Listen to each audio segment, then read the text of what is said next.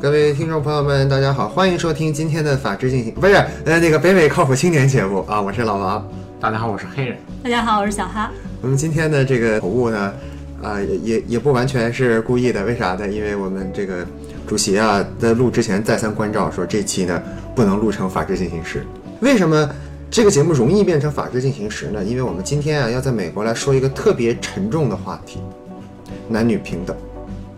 为什么想到这个故事了呢？这个引子有两个，一个是说呀，就是前一段时间呢，这个 Google 呢有一个工程师，然后呢，咱们就不说他是谁了啊，发了一个呢这个内部的一个 memo，嗯，说的是什么呢？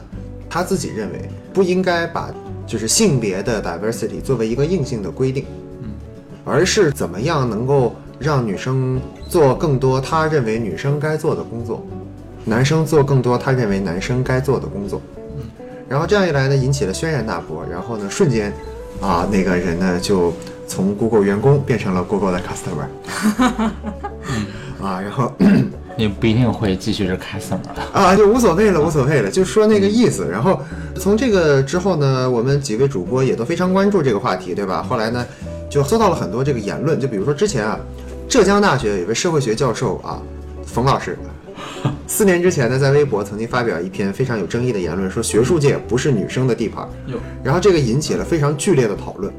然后听到这个东西之后呢，我们几位主播呢，也就是在知乎上找了很多的链接，啊，一听知乎就知道谁给我们找的这个链接。后来呢，还有一位北大的教授，我也不知道他怎么想的，就有一次说啊，高考阅读题这种变化趋势啊，这种思辨性那么复杂，那么扩展，就是你想不到的啊，对女生特别不利。哦，一句话，这听着小哈就想把它撕了。我感觉对我非常不利。等会儿啊，就就无所谓了。你想啊，就是连来自国内学府的教授都会说出这样女性歧视的言论。那么在生活当中呢，在中国和在美国，或者说呢，在我们主播曾经去过的其他的国家呢，大家聊一聊现象，以及呢，通过这个现象呢，主播自己或者主播代表的那个观点呢，他的这个很多看法也就出来了，嗯，是吧？那么我们就先请小哈同学先说。老王提到的那条冯老师的言论，嗯他是这么说的。他怎么说？他说：“昨天面试免试推荐的研究生居然五女一男，性别比例失调，结果前三名还都是女的。哦，根据以往经验，女生读研后继续走科研道路的十不足一，读研期间也少有专心学问的，大多混个文凭准备毕业。免推生就这样拿走了三个名额，正常考试的名额就只剩两个了，真为那些有心走学术之路的考生担心啊！哦，哦，那有心走学术路线的人，就按照这个冯老师说法，甭管是男是女，那他都哪儿去了？咋都没有被推过来呢？他觉得女生拿走了名额就是对名额的一种浪费，哦，我觉得他是这个意思。嗯，啊，这么回事儿。对他觉得女生读研究生都是随便读的，不是专心科研，只是来混文凭，这对于想搞科研的人非常不公平。嗯，哦，你说那人能不骂他吗？那啊这太太招骂。小哈同学，你读研究生是？我们读的研究生，嗯，就是为了工作的研究生哦，嗯。真正专注于科研的人都去读博士了，嗯。对吧？我们读研究生只是为了让自己的专业水平更加高一点，然后可以适应工作的需求是。而已，对吧？首先一个就是这这冯老师为什么他招骂呢？你说他要是个，当然了，这可能又是一个另一种歧视言论啊。你说他要是搞理工科的嗯，啊，的认认死理儿，他这么一说呢，也就算了。他还是个他还是个社会学教授。哦你想，你社会学教授就是研究社会之间人与人关系，他还敢在公微博上公开说这话，对啊。他的书读到哪儿去了？你说？我觉得这种级别的人，嗯。说这种话之前应该就应该先走走脑子对。对对。对对，他的言下之意暗含着一点：读研就应该在学术圈混。嗯嗯，这为什么呢？可能他所指的这个研，或者他正在面试的这个研究生，可能就是一个学术学位。像刚才小哈所说，我们在座读的，如果按照国内的界定，嗯对确实是一个专业学位，对吧？如果拿到美国来讲的话，如果一个美国教，他应该说这么多来面试 PhD 的学生，嗯怎么有这么多等等等等什么什么性别？天人说对，因为我们国内的很多研究生还是学术型的，但是就算是学术型的，嗯那人家女生愿意去考，有这个能力，而且还考上了，你凭什么觉得人家学术搞不好？我是想说的一点是这样的：你今天说的是直博名额，我也就认了。嗯，国内是有学术型的研究生，嗯。但是国内学术型的硕士存在本身就有问题。我们今天讨论的话题是男女平等，啊男女平等就算是直博，那女生人家愿意去读博士，对，愿意去奉献自己的这么多年去做学术研究，是。你不管他读完博士之后选择什么样的职业道路，啊那他们有能力考。有能力考上，对然后也愿意去做这件事情，是那为什么不让人家做？然后你还要看不起人家是女的？这么说，这个事情呢，我这么分析一下啊，就说他自己个例本身，他之前说这个话是基于他自己的统计数据，一定是有对一个经验在。但是问题就是他经验在，然后就说女生出来就一定要出去找工作，嗯，或者说他一样暗含着意思说男生出去他就不出去找工作，偏见吧，因为读了博士之后，你可以选择去做科研的工作，可以去做普通的工作，也可以甚至你就在家带孩子都没有问题，因为你的博士经历对你的生活的任何一个方面都是一种很好的财富。对，不能够用他的将来的工作来限制。其次就是，我不知道他以前经历过什么，但是他一直说这种话给他的学生，那他的女学生是不可能好好学习的，因为他想说我的老师无论如何是不可能尊重我的，那我赶紧混了毕业我就走人算了。所以他的这个态度客观上也造成了读他的研究生的女女生容易直接出去找工作。就算他之前有这样的一个经历，对可能多半儿或者说至少一半儿也是他自己也有原因在里面。啊，就变成了一个这个恶性循环的这么一个过程。嗯说国内吧，反正大家都知道啊，老王反正是不太懂啊。那咱们说说美国的学校，嗯美国的这个工作，大家有没有什么感觉呢？关于男生跟女生所遭受到的不同的待遇，不同的女生很受优待呀。那黑人就说说，就黑人觉得女生哪儿受优待了，在美国，或者说，当然这种东西有可能美国是这样的情况，很有可能国内也是，但只是我们不了解。就像刚才老王提到这个谷歌工程师所讲到的，个别一些非常的进步的公司里面，可能是有一些硬性的男女比例的一些要求。是的，但是问题是有这个要求本身倒没有什么问题，但问题在于，呃，比方说谷歌所干的工作内容的大部分学这个专业的人，可能在学校里的男女比例并不是这样。对吧？我只是做一个假设，假设谷歌给了一个百分之十至少女生的一个比例，嗯。嗯但问题是咱们在座几位都是在理工科院校出身的，咱们也都知道，学理工科的学生里面女生的比例可能也就百分之五，这是一个我随便说大致一个数目，也就是说，你这样就造成了从机会上面来分的话，嗯那么你学这个专业做这个工作的嗯嗯。女性，你的机会要远多于学同样专业的男生，嗯，是吧？你不能只从人数上看对，对对，咱先说现象。我知道你接下来第一个要说的就是成绩，咱 咱咱先把这茬撂下，就是先说现象。那还有其他的什么你观察到的？哎，在这个公司里面或者在学术中啊，嗯女性理工科学生或者女工程师受到的待遇那真是好太多呀！哦是啊有好多男工程师帮忙抵 bug 呀，那是非常多。而且无所谓，就先说现象，要亲密了。我今天啊，马上从法制进行时就聊成锵锵三人行了。还有什么吗？差不多吧。啊，这就差不多了。嗯然后我比较注意到的是什么呢？我简单的说一下我小的时候印象的这个欧洲，嗯和我现在和我现在经历过的美国，嗯，就比如说你看啊，美国人要上电梯的时候，自觉站右边的比例还真的挺高的。嗯，当然，现在之前回国的时候发现，反正我回国的那几个地方站右边的比例也挺高的。左行右立吗？呃，对比之前高很多，嗯这个是一个很符合之前的传闻的这么一个事件。嗯，比较不符合传闻的事件嗯是什么呢？很多人会说，进电梯的时候应该让男生先进去，重点是出电梯的时候女生一定要先出来。进电梯的时候会给女生把个门儿，或者呢开个门儿，在欧洲是常见的，嗯而且呢也是被社会观念所各种 promote 的。起码我的印象当中是这样。有欧洲留学的小伙伴来，feel free to 纠正我啊。但是呢，在美国这边呢，很多男生想让女生先走，想给女生把门儿，可能他都不敢。哦，为什么呢？因为在美国里面，这样的一类女性的比例特别，就是我看到你给女生开门了，我是女生，我会不高兴，嗯，就是我有权利让你嗯对待我就跟对其他人一样。你如果给其他人都开，哎，那无所谓。你如果因为我是女生给我开，我会不高兴。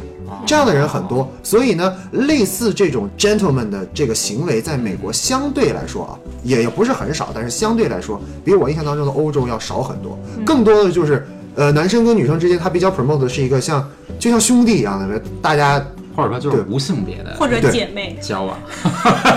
哎，政治不正确，不好意思啊，向大家道歉，向大家道歉，不老王意思就是说是一种无性别，就是你像妯娌一样的，哎哎哎，看待他第一眼不是进来他是一个男生还是个女生，对。不是以一个性别来界定这个人。对，回应一下，像黑人讲过的那个关于在比较先进的一些公司就业的问题，我们的确其实曾经说到过，说嗯。如果你是一个学计算机的女生，你进入到那些高级的，比如说 Google、Facebook，就各种这些，对对对。会比同样的男生要容易一些。是，但是问题是嗯，我不否认，可能有一些公司它有自己的政治倾向，或者他们愿意为呃 diversity 贡献更多的力量，所以它这是公司的制度。但是你要说那些工作的话，说实话，男生女生做都可以，尤其是大部分的工作，他们只是在选人的时候，我不确定他们怎么选人，但是你要说他们拿他们的水平单挑的话，也不见得谁就比谁好。对吧？而且你说到说什么，有些时候女工程师会有男工程师帮他们 debug 的情况，这种我是真的从来没见过。我觉得大部分的人也都是有能力把自己的事情做好。他如果遇到不会的事情的时候，大部分的人都会互相帮助，因为同事就是互相讨论嘛，解决问题。那是遇到你说的这种情况的话，这是非常不 professional，而且不是一个长久之计。嗯你想在公司立足，还是要有点本事。这个事情呢，其实见仁见智吧，也有市场的因素在里面，可能也是为了迎合呃一些人要选择应聘。就比如说我们打游戏的时候，我们工会出去那个卖点也是妹子，我们工会有多少个妹子，多少个妹子里面其中多少个活跃，这个是一个不是一个正确的事情，但是呢是一个就是为了迎合客观的现状的这么一个事情。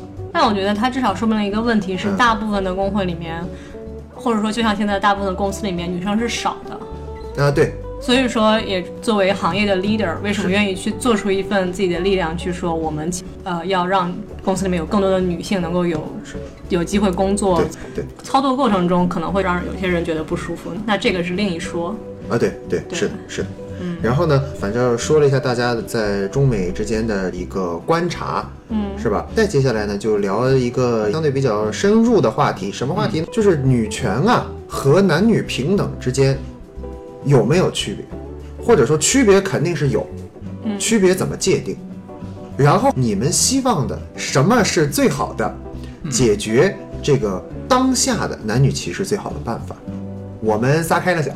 我个人认为啊，女权和男女平等，他们之间的关系是大家通过一些女权的运动去推动男女平等的实现，是，因为大家可以从我们之前描述的现状来看到，说其实男女还是不平等的。比如说在中国，大家有很这样那样的观念，在世界上很多国家，啊、女性地位都非常低，是，啊、可能要老公同意才能出来工作，或者怎么怎么样。对，包括在美国，大家要努力的推动，让更多的女性去获得呃公司内的职位或者是领导的职位，这就说明他们的的确是很缺乏的。是，对，所以这我认为女权运动是大家努力的去推动它进步的一个行为。是。然后，然后男女平等是一个目标吧。那黑人怎么看这事儿？我是觉得这两个属于相互包含但不完全一致的。在我看来吧，对这个女权主义里面的一大部分是有关于男女平等，但也有一小部分，如果把它界定到女权主义里面的话，它目标并不是一个男女平等。嗯。就比方说，这个是在我眼里所认为的真正的女权主义和伪女权主义的这么一个区别。举个例子吧，可能这个例子以在我的角度看，在咱们国内更多一点，女性会去要求很多很多内容，比方说在这个婚姻关系中会要男方提供很多很多很多东西，而这个在我看来实际上不是真正的女权主义，或者说它至少不是男女平等，因为当女方在提出等种种要求的时候，实际上他的内心潜语言或者潜意识里面是认为女性自己的能力不如男性，认为自己女性在一个家庭中不能够给到对等的一个贡献，所以这时候会要求男方要提供这些这些这些。这个在我看来不是一个真正的女权主义。就在我看来，什么是真正女权主义呢？就比方说。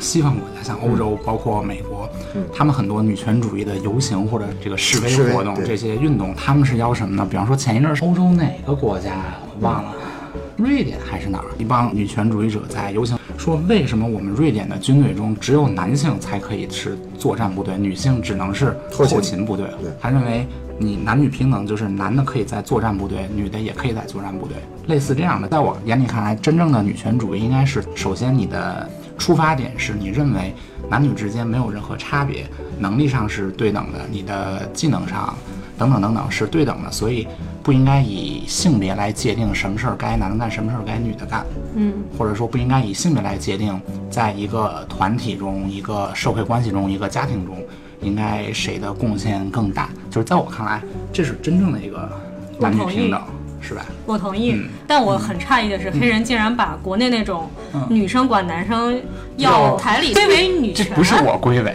是他们自己归为，他们自己这个理由。很多人是说我们要女权主义，这个彩礼的事情嗯啊，我们可以一会儿再聊。我这里对于彩礼是有另外的一个解释的。嗯瑞典那个事情，我作为一个小军迷嘛，我我简单的评论两句。我非常的讶异，瑞典作为一个可能说是最早提倡女权主义，或者说女权主义发展的最好的几个国家之一，嗯，女性居然不能进作战部队。嗯，你想，咱们中国作为亚洲国家，咱们余序列士那就是一证明，嗯都能开战斗机，嗯，对吧？然后美国前两天我知道一新闻，出了第一个女性的坦克指挥官。为什么坦克指挥官这个事儿特别的重要？也因为我打这游戏啊，为啥呢因为你在打起仗来的时候，你上厕所是在车里解决的。这个对于不同性别的人在一个车里是一个非常大的一个不好。在美国都有坦克的指挥官了，那是不是整个一个车组都是女性？不一定。黑人的后半部分其实我是同意的，说就是你这个机会是什么的，但是前半部分，尤其是说男生要多付出一些东西啊，女生要少付出一些东西啊，这个其实你要说争议啊，就争议在这里。我们接下来就一个一个举例子，问问大家看法是怎么样。嗯首先一个，咱大家都知道，每年的三月八号呢是是国际妇女节吧？反正知道咱们社会主义啊都是啊，对对妇女节对对，总之不止一个国家在三月八号过妇女节，对吧？但是呢，也嗯没听说有男人节哎。，有八三先生节呀，八三先生节不是 就是没有立法。对你可能听说过，你可能没听说过，但它不是法定假日。嗯，而且呢，这个妇女节居然也成为了骂人话的某种代称，啊，这让我们也觉得非常的这个啊，是吧？来，小哈，你觉得这件事情你怎么看？就是有妇女节，但是没有男人节。我感觉这种比较像是说，这个国家对妇女的权益其实保障的很一般，女性的地位明显低于男性，但是他通过这么一个节日来小小的弥补一下，让你觉得说，哎，你看我们有个妇女节，那我们对女性权益可关注了，就这种感觉，就像是有些公司给你发的钱不是很多，但他偶尔会给你一些小恩小惠，让你觉得好像很爽的样子，哦，就是类似于这他这有。所指啊，这个。那黑人，我觉得就是说，我也比较同意，他一定程度上是一种补偿，但是也另一种程度上是对现状的一个改善的方法。因为这个节除了女性有一些优待，女性可以放半天假之外，它也还是提倡一些内容的，对吧？还是有一些宣传呀等等，是吧？每年有三八节的晚会，也还是会宣传很多东西。嗯嗯那么我们接下来说一个东西啊，这个东西呢就比较有争议了。国内有很多商场门前有女性停车位，哦，你不看不知道，一看吓一跳。女性停车位比残疾人停车位旁边，不是那都好说，但是女性停车位比非女性专用停车位要啊宽宽，可宽可宽的。于是呢，这个听众朋友们其实也都知道，嗯，说三个字大家都知道这什么意思，女司机。然后来，女司机你来说一说。我觉得开车这个事儿跟每个人从小到大培养的动手能力有很大的关系，所以说不管在男的还是女的里面，都有开车特别好和开车特别不好的，嗯。或者说对周围的距离感嗯，了解的比较清楚，或者说判断的很模糊的这种。但是呢，当你发现一个女生开车不是特别好的时候，你会说一看就是女司机。啊对，当时一个男生开车开的不好，你就说这人开车不行，但你不会把它归为男司机。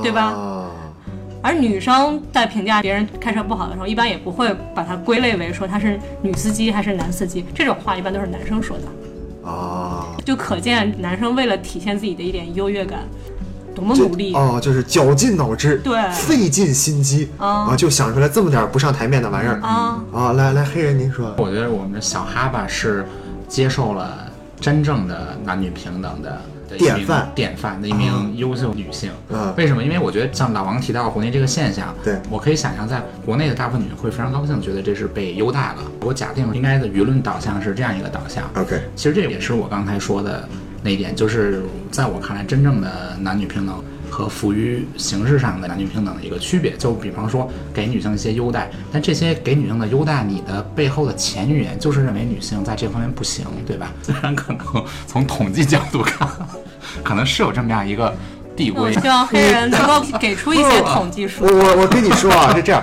我今天得给大家描述一下，就是当黑人前面这句话说完的时候，嗯大家是没看到小汉那眼神儿啊，啊，就感觉要把黑人给一样总之我这个话绝对不能在美国用英文说出来啊，对，要不然就就我工作估计也没有。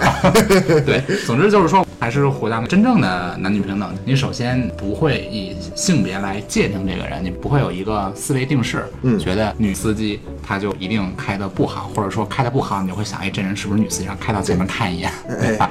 然后 像老王提到的这个又大又宽的车位，嗯，如果这个东西发生在欧洲或者美国，很可能真正的女权主义团体就会去抗议了。对了，他不会说是一个，他们会很高兴这么一个事儿。我觉得嗯国内出现这种东西，很多时候人们是会欢迎的。比如说，大家会觉得说，哎，不错哦，我可以停到离商场更近的地方，嗯，或者说包括像三八妇女，就是说我可以放半天假，就得到了一些利益之后，对就可能会忘了这背后的真实的含义对。背后的潜语言到底是什么？对，呃，这么回事儿。嗯然后我们再来说一个什么例子呢？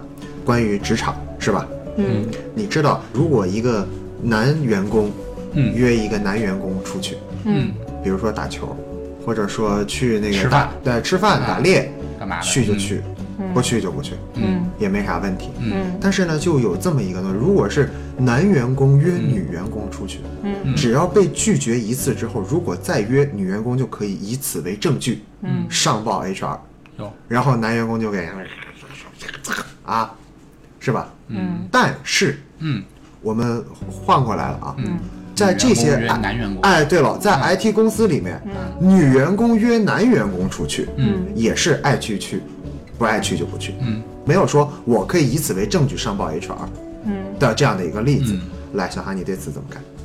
呃，可能是因为就第一次没去，第二次可能也还好，也不会说出现真正的要上报 HR，毕竟大家都是同事，或者说其实还是不错的朋友，对这种情况。但如果真的有那种一个男员工非要约一个女员工出门呃出去，但那女员工不想去，但他还要去纠缠他的话，我觉得他上报是完全没有问题的。OK，既然明文的讲了这件事儿，嗯，就说明这的确曾可能曾经是个问题，所以大家非常小心。嗯，这种一不小心就会对公司或者说整个对大家形象都不好。嗯，而且就女员工，如果你非要去骚扰男员工，其实也是不好的。嗯，我猜虽然现在没有明文的规定，但是如果你真的报给 HR 的话，他们应该也会处理。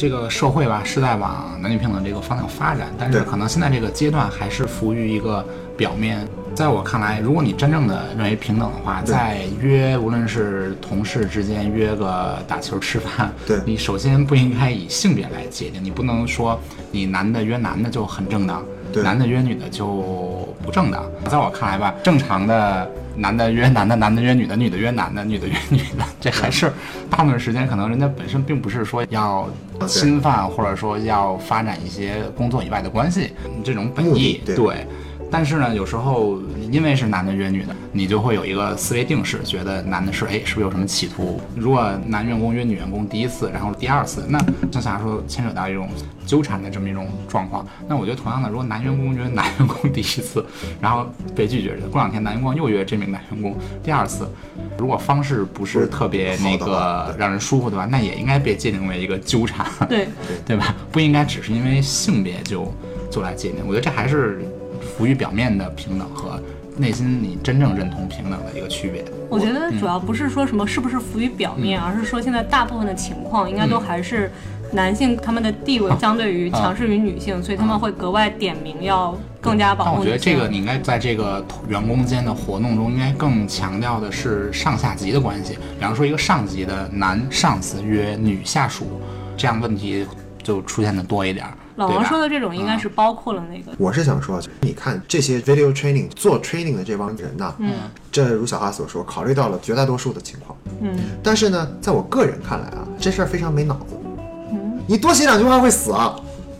你就直接写了说，就任何一个人约任何一个人，嗯只要约一次拒绝，约第二次都界定为，比如说呃 unprofessionalism，然后就用这条理由来处罚你，不就好了吗？什么问题都解决了。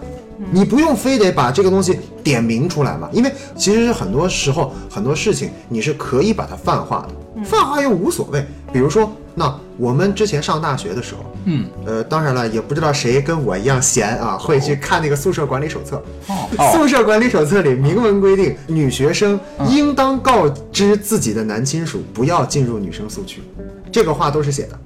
你就直接男男学生都没有你就直接说了，那每个人都要告知自己的异性亲属不要进入家属宿区，不就完了吗？你这个话写的没毛病啊，对不对？接下来呢，我们说一个更加容易引起争议的，就比如说彩礼，彩礼它是一个什么啊？它不是说男方对女方做的贡献，嗯，在我自己的界定呢，而是男方给女方的一个保险。为什么呢？嗯，因为真实的客观现象，一些概念，比如说女生都要回归家庭，嗯，女生不需要工作做得太拼。嗯，我之前跟一个同事聊天的时候，我说啊，你在创业公司这个做的也不错呀，是吧？那你为什么会从创业公司回归到一个传统公司呢？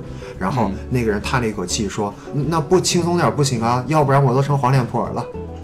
就我当时听到那句话，心里触动非常的大。再接下来呢，女生三十多岁了就不要再挑了，有人要就不错了。嗯，但是你不能否认，客观生活当中，如果婚姻当中，尤其是当男方有过错的情况下，两个人结束婚姻，嗯，谁过得更惨？一般都是女性过得更惨，所以这个彩礼钱就在这儿。你是因为男方的过错离开家庭的，比如说男方出轨，而且然后离婚，彩礼肯定不退吧？嗯，这笔钱就是作为保证金压在那边的。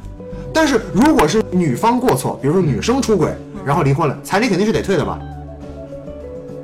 没经验，啊，没也没有，跑过来怎么还想知道个大新闻啊？没有没有，一般来说彩礼它是作为一个保证金压在那边起的一个这样的一个作用，尤其是当代社会。再说下一个故事，两段对比，嗯一个对比是哪位呢？大家非常熟悉的居里夫人。哦居里夫人当年获诺贝尔奖的时候，遭受非常大的压力。哦，嗯我们小学课本上，就我还专门回去看了上下五千年。哎呀，我我也是闲的，我跟你说，嗯，人家说的是居里夫人冲破了当年对女性重重的压力，嗯，拿到了诺贝尔奖。嗯书上肯定是这么写的，嗯，但是但到底什么压力都没说。什么压力没说？哦，什么压力呢？不是说女性不应该在科研上做的这么好，不是，而是什么呢？居里夫人在没有跟自己丈夫离婚，哦。或她丈夫是意外逝世，或者说呢逝世以后，嗯。或者怎么样，跟其他的男人有了情书，哦。然后那个情书呢被公开了，哦。内容我实在是不敢念。哦，这个行行非常引人入胜。总之啊，嗯。这样一来的话，就被学术圈骂的惨了，骂的惨透了。嗯。但是，对照的例子来了啊，嗯有一个人叫赫斯特，美国报业大亨，嗯。就是在加州的人都知道有个赫氏古堡，然后那赫氏古堡盖得非常富丽堂皇。嗯。那个赫氏古堡盖得富丽堂皇，但是富丽堂皇的建筑在加州绝不止赫氏古堡那一栋。嗯。为什么就它变成了一个名胜景点呢？是因为当年赫斯特，你想当年又没有什么知乎，嗯。没没没电脑，没电视，嗯。你的报业就是娱乐圈的明星、或者是一些政治人物嗯。获取影响力的啊。唯一途径。对，赫斯特报业是美国垄断性的大报业，嗯赫斯特投资现在在在中国都有。亮点是，嗯赫斯特他每年都会去举办一个新年趴还是圣诞趴，反正就在那个年头，嗯现在也不远了，嗯对，会办一个大趴，会邀请很多的社会名流去参加。嗯这一个趴重要到什么概念？嗯重要到了，如果今天有一个明星嗯，没有被邀请，有这就意味着他过气的开始。哦这么重要的一个趴，嗯然后你开趴，你总得有个女主人吧？那个女主人大家猜是谁？他老婆，不是贺老爷子老伴儿。应该是贺老爷子老伴儿，其实不是，是一个年轻漂亮、跟赫斯特有同居关系的女演员。哦既然是个历史事实，我也不用担心说女女演员是谁，嗯就是当年查理卓别林在无声影片当中最固定的那一个搭档，就是他。哦哦，所以也因为这个事儿，哎，查理卓别林拥有一张长期就 standing invitation，、啊。就所有人都是不请你不能来，嗯。只有查理卓别林，反正就别墅旁边给你开一小屋，你想来住你就来住。为了感谢查理卓别林在事业上提携贺老爷子的啊，啊，你说一个女性在自己丈夫逝世，因为她当时皮埃尔居里那个事故去世，可能也有一阵子时间了。我给别的男人传情书怎么了？然后就是因为情书里边写肉麻了一点，结果就被骂成这样。好，这边贺老爷子，反正谁都知道贺老爷子在哪儿，那女演员卧室在哪儿。嗯，然后每年你带着你的夫人嗯，来见贺老爷子和他的情妇。给人带的人也不一定是夫人。很有道理，但同时这更加说明，说这个社会对于类似的事情，对于男生、对于女生，他这个观念的这个相差有多么的不平等。对呀、但不是说啊，我今天在这儿鼓励什么婚外恋，啊，也不是说我在这儿鼓励说给别的男生传情书。比如说丈夫去世了，你出去谈恋爱这没有什么特别大的问题，嗯对吧？对但是我是想说，今天要同意一起同意，嗯，要反对一起反对，行不行？为什么女生就这样，男生就那样？关于这样的一个事情呢，来，两位怎么看？我觉得这件事情其实自古以来，大家对男女的评价就是不一样的。比如说遇到了一些昏君，然后他们昏庸的原因是他们啊、什么荒淫无度，秽乱后宫，说是什么打击杨贵妃，对，说他们是迷惑了那些君主，哦说他们是红颜祸水，这种情况他们都能找到指责的人，而不是指责那个原本最有权利去控制这件事情的人，哦，嗯对吧？这件事情其实是自古就有的，然后到了现在尤其是咱们中国古代，就是最喜欢把这个脏水泼泼给别人，对，可能因为羞耻的人毕竟也是他们的子孙嘛，对吧？那到了现在社会的话，大家对于这种就是评价的话，对男的比较宽容，对他们觉得说如果能够吸引女性，可能是他们魅力的一种体现。然后对于女的来说呢，要去表达对别人的爱慕，评价就会更加苛刻。对，同样的事情，男的可以做，女的就不可以做。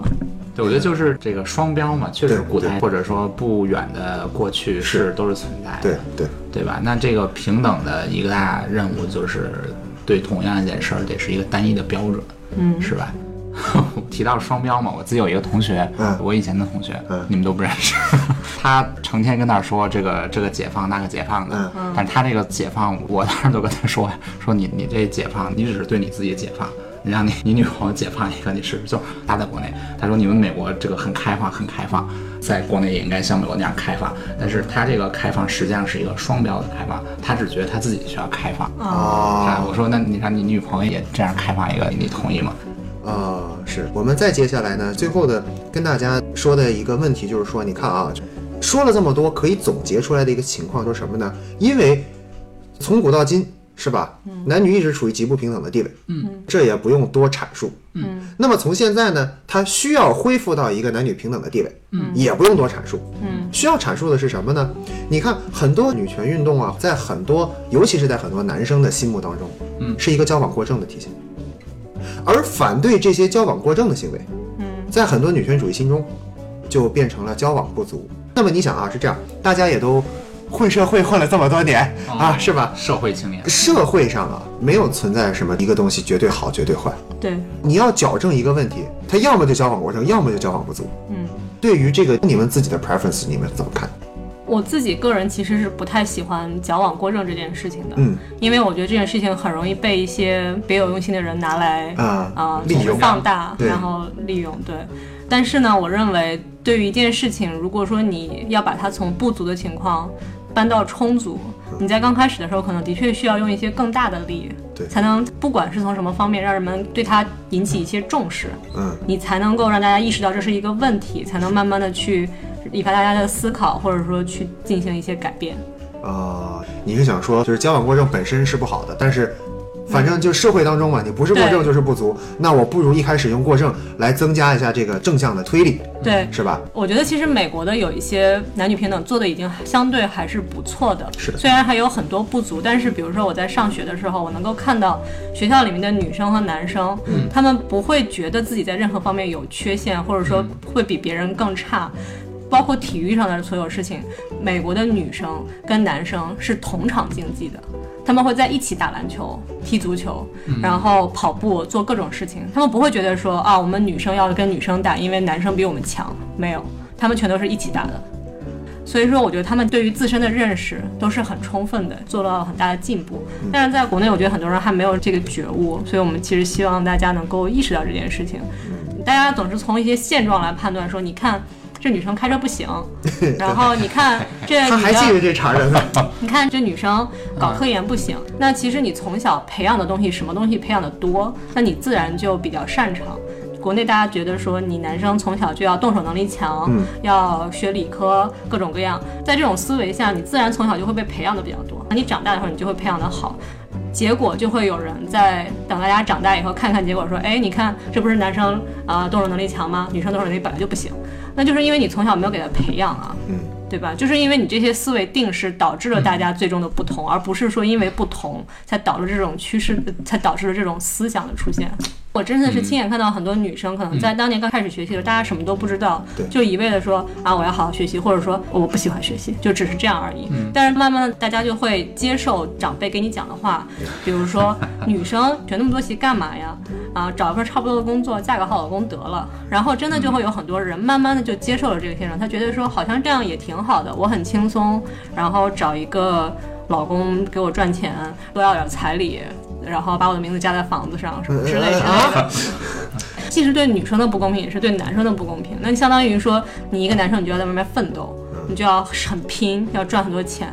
要要我劝别人的话，不是说你女生别工作太辛苦，把自己累着了，男生女生都别把自己累着了，哦对吧？这事儿你是劝所有人的，而不是你只劝其中一方。，OK OK，来，呃，那个黑人，其实我在任何社会问题上，我都是非常反感矫枉过正这种现象发生。就我一直相信是一个渐变的过程，就无论社会中的嗯每一个运动、每一个进步，我都是相信一个自下而上的渐进的过程是一个最优的方法。因为矫枉过正它确实会出现很多问题，而且我觉得现在这个。确实，你不得不承认，在有些社会中，就是有一定的交往过程。就比方说，我们节目刚开始的时候提到的这个谷歌公司被开了，这个交往过程是怎么看呢？就是他以这个东西来作为一个评价你人的标准。确实，有些人更进步，有些人更保守，有些人可能更相信男女平，有些人可能他就是有一些思维定式或者有一些有色眼镜。但我觉得这个它不是用来评价一个人的道德标准。很多人你不应该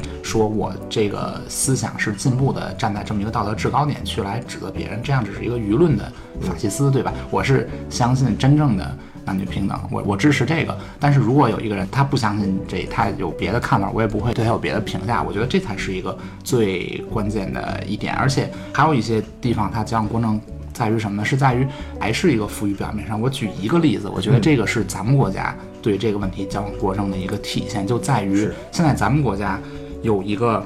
词儿如果说出来，一般大家都会认为这是一个很贬义词，对就四个字儿叫家庭妇女。嗯，对吧哦？这是什么意思？我觉得咱们国家的女性工作率在全世界现在好像就已经是挺高的了。啊是但是这个的前提是大家觉得，如果一个女的不工作，就无论什么，你得有点工作。如果你不工作，就在家里当家庭妇女的话，他认为你是一个没有能力，或者说、就是、游手好闲或者对，是这样的一个女性。其实这个不是真正的平等，真正平等是应该像现在的北欧啊，像新西兰这种真正的男女平等搞得最好的国家。你作为一个女性，你出去工作。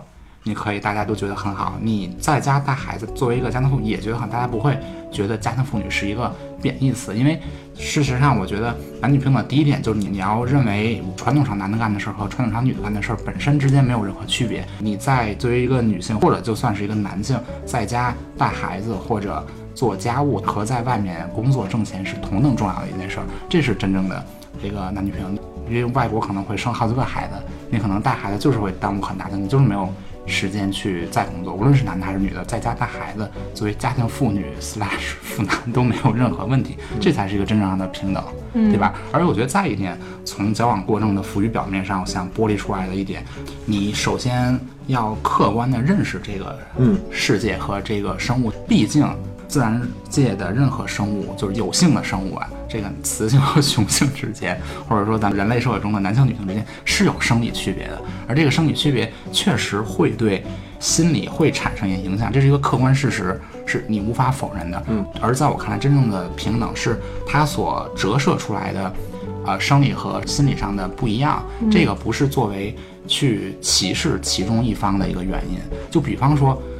那你不得不承认，因为男性雄性激素这个激素被叫成雄性激素，这种激素分泌的多，导致男性体力更好，而女性体力不如男性好，这是一个客观事实，而且是一个很正常的。但是它并不代表了你的体力不好就应该被歧视，对吧？你要客观的，你接受这个客观事实，同时你去认同生理上不一样，会有一些分工，而这个分工所做的工作没有说哪个男性做的就一定的他他好，女性做。做的工作，或者说适合体力不好人做工作，他就一定不好。嗯，这才是真正的平等，在我看来。我现在当代的社会，嗯，有很多你说之前为什么男性不行，女性不行，是因为体力这事情要占很大的这个比重，嗯，对不对？你现在体力的比重越来越小，嗯，所以在这样的一个情况之下，人类有更多的东西可以来用了的时候，男性跟女性之间怎么样用好这些工具来达到自己所要做的事情的界限，其实客观上也是越来越小。越来越模糊一点。嗯，别的话题咱们也不多聊了，为什么呢？再多聊 可能呃就被骂透了。对，但是呢，也希望说啊，就当然了，听众朋友们听完之后啊，我就不同意老王的观点，我就非得骂死他，那没事儿没事儿，你骂我我我虚心接受啊，屡教不改，不是我 虚心接受，早日改正。但是呢，我们希望这个听众朋友们做到的呢，是说你听完了这个，你肯定有同意的，你也肯定有不同意的。你在不同意的当中怎么样思考，同意当中怎么样思考，来获得你的对这个问题的看法，这个是我们这个节目所做的初衷啊。至于实现方法怎么样的，听众朋友们吧，听众就是上帝，你们随意啊。那么最后呢，我们还是要来宣传一下我们的平台，我们的最新节目在荔枝 FM 的平台首播，在荔枝 FM 搜索“北美靠谱青年”即可。